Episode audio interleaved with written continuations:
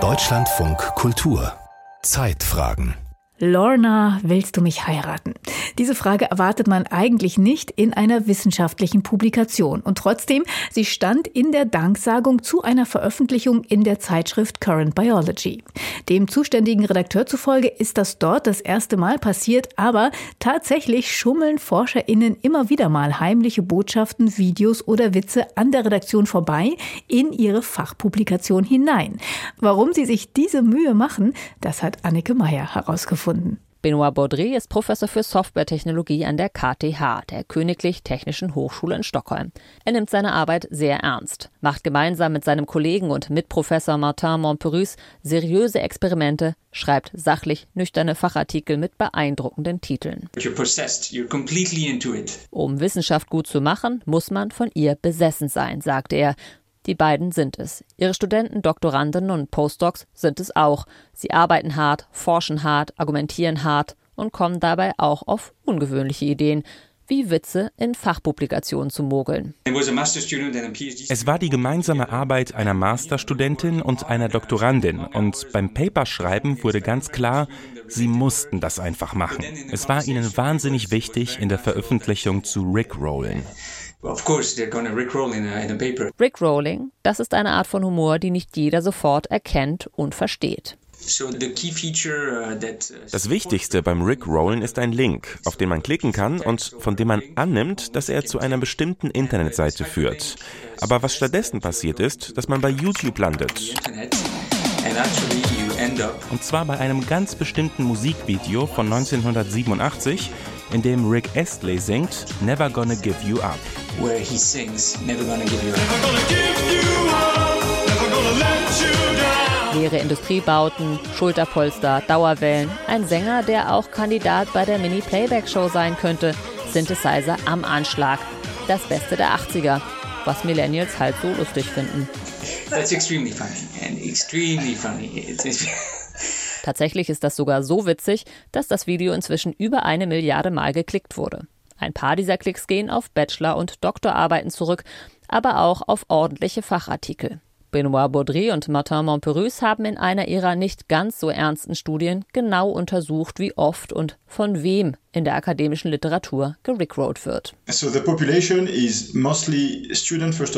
Besonders oft sind es Studierende. Die allermeisten Beispiele haben wir in Masterarbeiten gefunden. Wenn man auf die Fachrichtungen guckt, gibt es vereinzelte Veröffentlichungen in der Biologie, aber die meisten kommen ganz klar aus den Computerwissenschaften.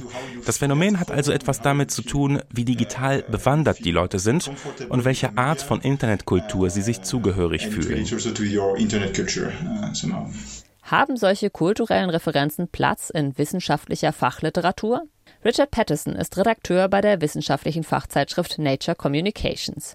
Er kennt also den Veröffentlichungsprozess von Fachartikeln. Dazu gehört auch zu entscheiden, was stilistisch geht und was nicht. Uh,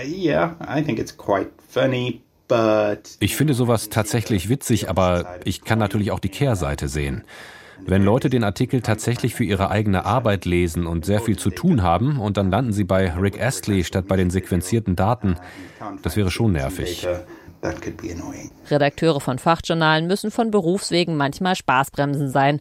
Wissenschaft ist ein internationales, interkulturelles Geschäft. Humor ist dagegen immer gruppenspezifisch und schlecht zu übersetzen. Das geht nicht gut zusammen, erklärt Richard Patterson. Seine nachdrückliche Empfehlung lautet deshalb sachlich schreiben, präzise, auf die Daten bezogen. Die allermeisten halten sich dran. Gelegentlich gibt es mal jemand, der einen Wortwitz wagt, meist im Titel, aber das ist wirklich die Ausnahme, nicht die Regel. Ausnahmen von der Regel haben in der wissenschaftlichen Literatur allerdings doch eine gewisse Tradition. Das Physikertrio Ralph Alpha, Hans Bethe und George Gamow etwa taten sich 1948 nur deshalb auf dem Papier zusammen, damit die Liste der Autoren sich Alpha, Beta, Gamma las. Oder nehmen wir eine Veröffentlichung des Journal of the American Chemical Society von 1955.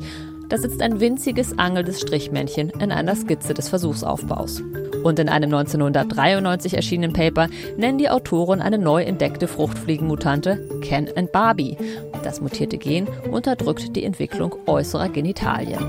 Das ist doch eigentlich alles ganz lustig und harmlos. Muss man denn da so streng sein? Das Schlimmste, was passieren kann, ist, dass etwas, was von Leuten lustig gemeint ist, von anderen als Grenzüberschreitung empfunden wird. Als Sexismus zum Beispiel.